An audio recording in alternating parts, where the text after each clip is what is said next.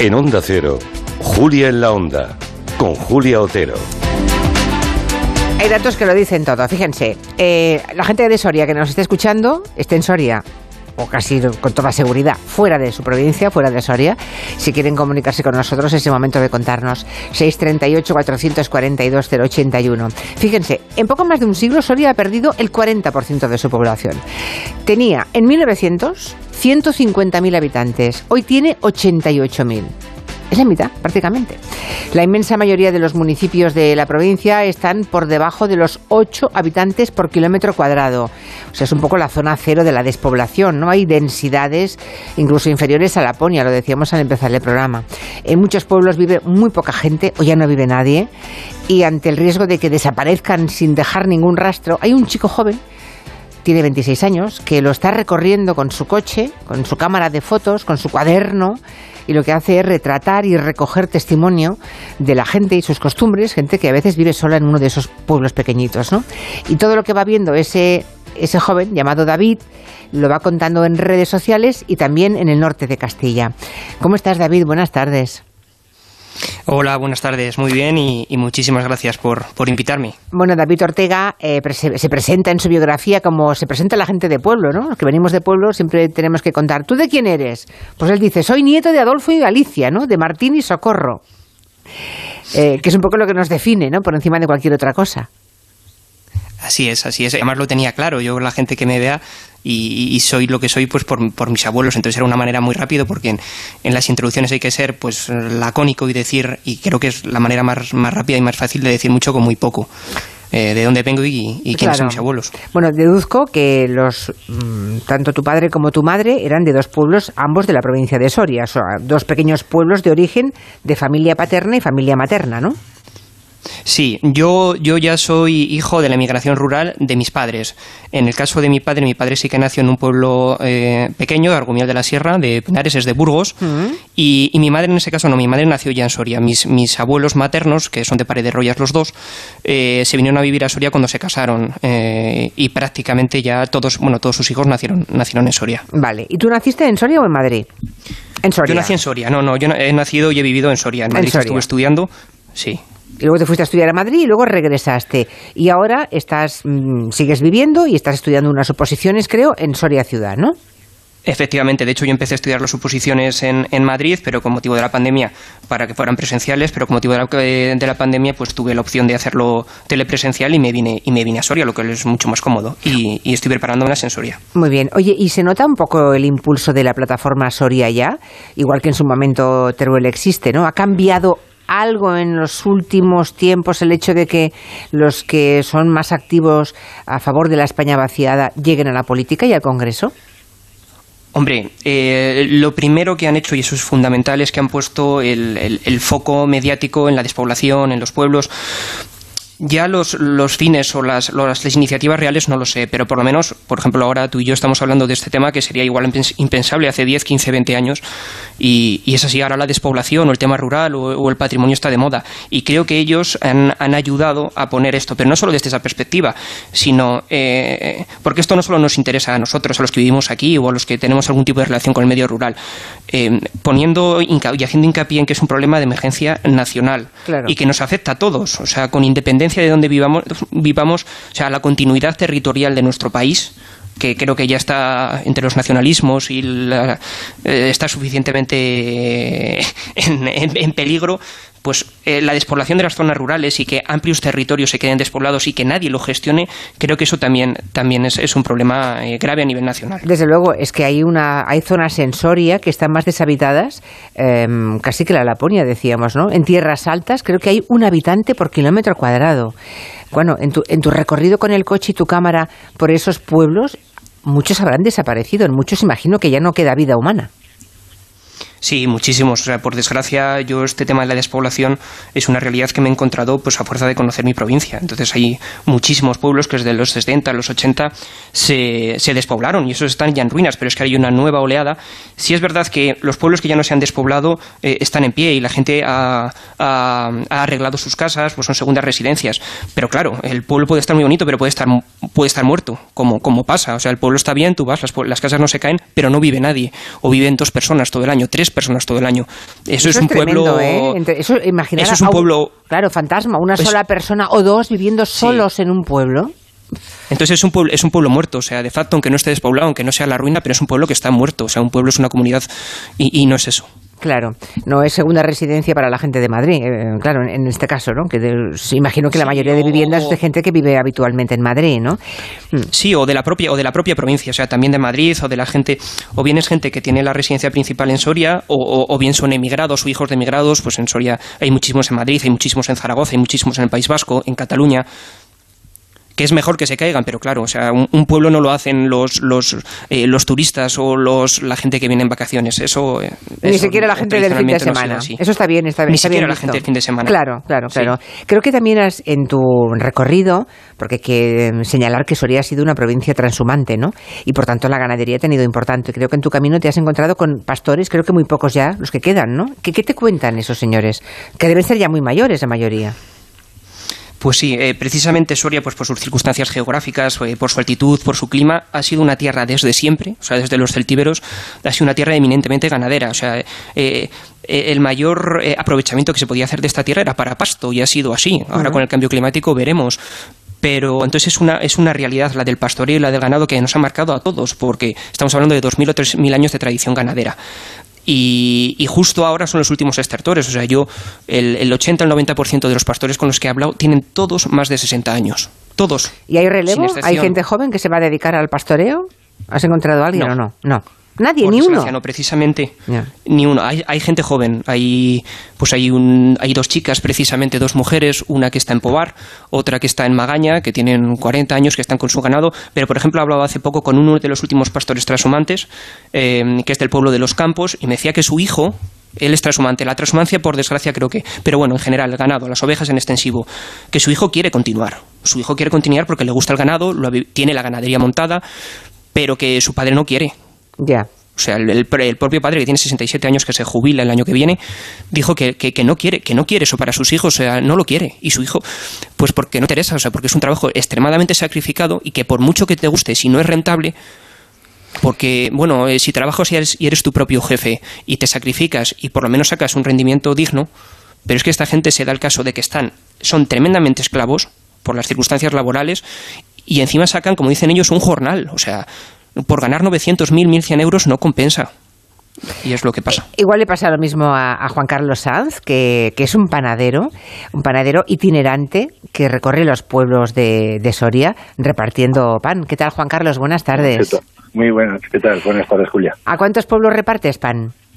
Pues eh, 20, 22 pueblos, precisamente en la zona de Tierras Altas que has comentado. La zona más despoblada, ¿no? Ya. Sí. Así que no, habrá muchos colegios ni muchos niños en esas zonas. No, pues en, esa zona no. Ahí en, cabeza, en la cabeza de comarca que hay, que San Pedro Manrique, y bueno, hay algunos colegios en, en del Río, en Yanguas, que son pueblos de esa zona, pero que tienen cuatro y cinco niños. Madre mía. Claro, eh, yo imagino que personas que tú visitas de esos 20 pueblos en los que repartes pan todos los días, igual es al único ser vivo que ven en una jornada completa. Bueno, al, frutero, precisamente esta mañana he estado y bueno, pues íbamos un poco el uno detrás del otro, el pescatero, el frutero y el panadero íbamos detrás, entonces incluso en algunos pueblos la gente pues como bien dice David, pues estos son, son todos se dedican al ganado, entonces para ellos es igual el lunes que el domingo, que el miércoles. Eh, llegas algún día a algún pueblo y alguno te ve pues es martes hoy, o sea, relacionan el martes porque viene el panadero o el frutero, pero claro, para ellos son los siete días de la semana trabajando y haciendo lo mismo. O sea, que tú vas un día a la semana a cada pueblo, o todos los días a todos. Dos días en semana. Dos días. en verano voy tres días y en, y en invierno ahora dos días en semana. Dos días a la semana. ¿Y habitualmente que estás en Soria ciudad? No, yo estoy en, es un pueblo que está a 20, a Almarza, es el pueblo está a 22 kilómetros de Soria, dirección Logroño. Vale, vale. Tú tienes dos hijos. ¿Alguno de ellos crees que tiene interés en seguir con la panadería de su padre? No, no, no. Pues ahora mismo, por supuesto, no. Con 15 y 18 años, bueno, una vez han, comentado y como que se pasa la voz para ti, para ti, no, para ti. O sea, como se pasa la bola. O sea que ningún... Bueno, y el día que faltes tú, el día que digamos que tú te jubiles y no quieras repartir pan, ¿qué pasará con esos 20 pueblos? Bueno, igual pues mm, a lo mejor es que en los pueblos al final eh, yo antes repartía 35 pueblos y este año último he dejado de repartir en 10 pueblos pues porque no me salía rentable. Entonces ir a un pueblo para un vecino, para dos vecinos, estar toda la mañana repartiendo eh, furgoneta, gasoil y vender 20 barras en toda la mañana, entonces el problema es ese, que, que al final los pueblos hay que los servicios los, los van perdiendo por eso, porque no, no hay suficientemente gente. O sea, claro, y hay pueblos en los que vivía gente que ahora ya están vacíos también, claro. ¿Y eso lo has visto tú en los años que llevas vendiendo pan? ¿Lo has visto con tus ojos eso? Claro, sí, hombre, al final llevas, yo, hombre, yo llevo 15 años, pero bueno, la panadería antes la llevaba mi tío y nosotros de chavales pues íbamos a repartir. Entonces nos conocemos de siempre, a los padres, a los hijos. Eh, ya, ya. Creas un poco un vínculo que, que con alguna gente pues... Eh, tienes una relación un poco personal. ¿no? Claro, claro, claro. Es mucho más que el señor que trae el pan, es mucho más que eso. Gracias, un abrazo, Juan Carlos. Muy bien, muchas gracias, Julia. Gracias, un abrazo. Y los curas, los curas de esos pueblos, David. David Ortega, mmm, claro, antes en cada parroquia había un cura, ahora no, ahora hay un cura para un montón de parroquias, ¿no? Sí, ahora son, pues eso, son, son curas itinerantes y cada cura lleva eh, cuatro, seis, siete, ocho parroquias. Pero claro, y en cada parroquia eh, dos, tres, cuatro, cinco personas de normal en las misas de domingo.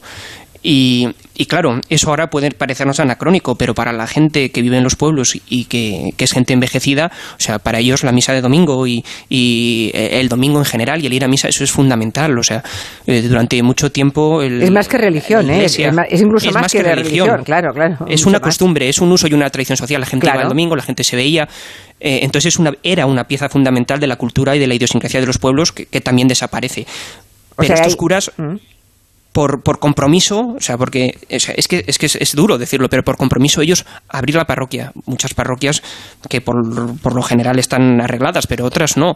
Entonces, dar misa a dos o tres personas sentadas enfrente tuyo, personas generalmente mayores, eh, es duro. O sea, es duro. Yo reconozco que para, eh, para un curo y para una persona que vive su oficio y su fe, tiene que ser tremendamente duro. Que nos lo cuente el padre Antonio Arroyo, que es el cura de San Pedro Manrique. Padre mm, Arroyo, buenas tardes. Hola, buenas tardes, Julia, compañía. Así que no solamente el pan es itinerante, el del pescado, el de la carne, también el que lleva la palabra de Dios, ¿no? O sea, usted creo que salió de un seminario, se fue ya a esa parroquia y ahí lleva cuántos años? 42. Antes estuve también en otros sitios. Vale, pero ahí lleva... Antes de venir aquí. 42. ¿Le puede preguntar su edad, padre? 69 años acabo de cumplir. 69, o sea, tampoco es usted un niño, digamos. ¿eh? No, no. Y va usted eh, de parroquia en parroquia, ¿no? Para ver a la gente. Casi va usted de casa en casa. Mm, exactamente. Por eso lo que dice David, que no le conozco mucho, no es muy exacto. Yo no doy mis aparados. ¿Sabes? E, es, no sé si era hasta por aquí. Sí, sí que está, sí que está, sí que está. ¿Qué hace usted? ¿Qué hace, padre, entonces? A ver, eh, la tarea del cura no es solamente decir misa, es un principio, ¿verdad? Es, es eso, sobre todo anunciar una buena noticia. Por eso estaba hablando tanto con el panadero como con David, eh, algunos toques que quedaban, no sé si excesivamente, no voy a decir no realistas, pero con un toque un poco negativo. Eh, ganaderos de más de 60 años que dice David, hay unos cuantos. Mm. No muchos, no muchos, no muchos. Claro, estamos en una zona que todo lo que hay, como no es mucha cantidad, pero es significativo porque, claro, yo por lo menos y desde esfuerzos que vamos haciendo, cuando digo vamos, pues porque estamos mucha gente en la tarea, ¿no?, de, de, de mantener un poco la vida, que es muy complicado. bueno, es que a, mí, a mí por lo que me han contado, Padre Arroyo, usted hace un poco, un, poco de acompañante, podemos decir, de, trabajador social, además de sacerdote, ¿no? Porque usted va casi a las casas de los feligreses, se preocupa por ellos, y luego cuando, y cuando da misa, imagino que los reúne, todos se reúnen en alguna iglesia, supongo, ¿no? Bueno, pues bueno, hay un poco también de eso, sí, pero y una presencia, porque es muy importante la presencia, me parece a mí. Sí. Entonces, claro, eh, pues en algunos sitios no doy misa a conciencia. A conciencia no doy misa, pues porque eso, juntar en una iglesia a cuatro personas no me parece como muy, pues por muchas circunstancias, gente mayor y tal. Pero intento que la presencia, esta historia del COVID sí que un poco hizo daño, hizo daño eso, ¿eh? Claro, vamos, lo he paralizado, eh, no, no en la presencia, porque los tres meses que estuvimos cerrados, yo de las 4 a las 7 de la tarde o las siete y media lo empleaba en hablar por teléfono con gente de los pueblos, sobre todo con gente un poco más mayor. Ah, bueno, es que habrá gente, habrá gente mayor, padre Antonio, que no recibe visitas. Igual tienen hijos casados mm, a unos cuantos kilómetros, más o menos, igual no, no, no, les visitan todo lo que deberían. Usted imagino que también entra en esos eh, territorios a veces complicados, ¿no? Emocionalmente. Claro, sí, pero sí que hay un poco más fluido, porque fines de semana, fines de semana sí que a lo mejor gente que no está muy lejos, porque esta zona sobre todo emigró, somos vertiente del Ebro, pues emigró bastante hacia La Rioja, bueno, sorianos hay en todo el mundo, ¿no? Sí, sí. Mm. Pero, claro, pero sobre todo La Rioja, Navarra, más que esta zona que llamamos de tierras altas, que es más bien, a mí me gusta más llamarla la Sierra Soriana, es lo que es. Pues mucha gente me hacia La Rioja, Navarra y tal, y entonces ahora se ha hecho como una dinámica de un poco yeah. de semana y tal, estar un poco más presentes. Pero bueno, sobre todo en el tiempo de la pandemia, claro, no podíamos movernos y esa fue una tarea importante. Claro, y la de llamar, sí, sí. Claro, y luego, en, bueno, hubo una tarea muy bonita de coordinación con mancomunidad de algunos trabajadores, ayuntamientos, trabajadora social, que intentamos, y yo creo que se consiguió, acompañar a la gente por lo menos emocionalmente y así, no luego también materialmente, unas trabajadoras de la mancomunidad que no hacían el trabajo habitual porque no se podía, pues atendían para las comidas y eso y así. Padre Antonio, le agradecemos el tiempo que nos ha dedicado. Estamos en el último minuto ya. Eh, David, para aquellos que quieran seguirte, habrá mucha gente que, bueno, como decía el padre Arroyo, hay sorianos en todas partes, ¿no? Eh, ¿Cuál es tu cuenta en, Instagram o en Twitter? O díselo, porque igual quieren contactar contigo. Bueno, yo primero de darle las gracias al padre Antonio, que eh, como ha demostrado sabe mucho más de la realidad, porque al fin y al cabo son los que la viven y que evidentemente su labor no solo es dar misa, sino es asistencial y social, eso por descontado. Y bueno, si me quieren seguir, yo sobre todo comparto en Twitter, aunque tengo otras redes, y si ponen David Ortega en Twitter y, o David de Cova terminado en 2D, en 2D, el nombre es un poco más difícil, eh, pues me podrán, me podrán encontrar. Uno en Norte de Castilla o en el norte de Castilla leyendo esas crónicas. Em, ocho habitantes por kilómetro cuadrado. Por debajo de ese límite están en muchísima zona, en muchos municipios de Soria. Me encantó conocerte, David. Muchas gracias. Igualmente, un placer. Hasta pronto, aquí está tu casa, ya lo sabes. Hasta luego. Ahora sí que son las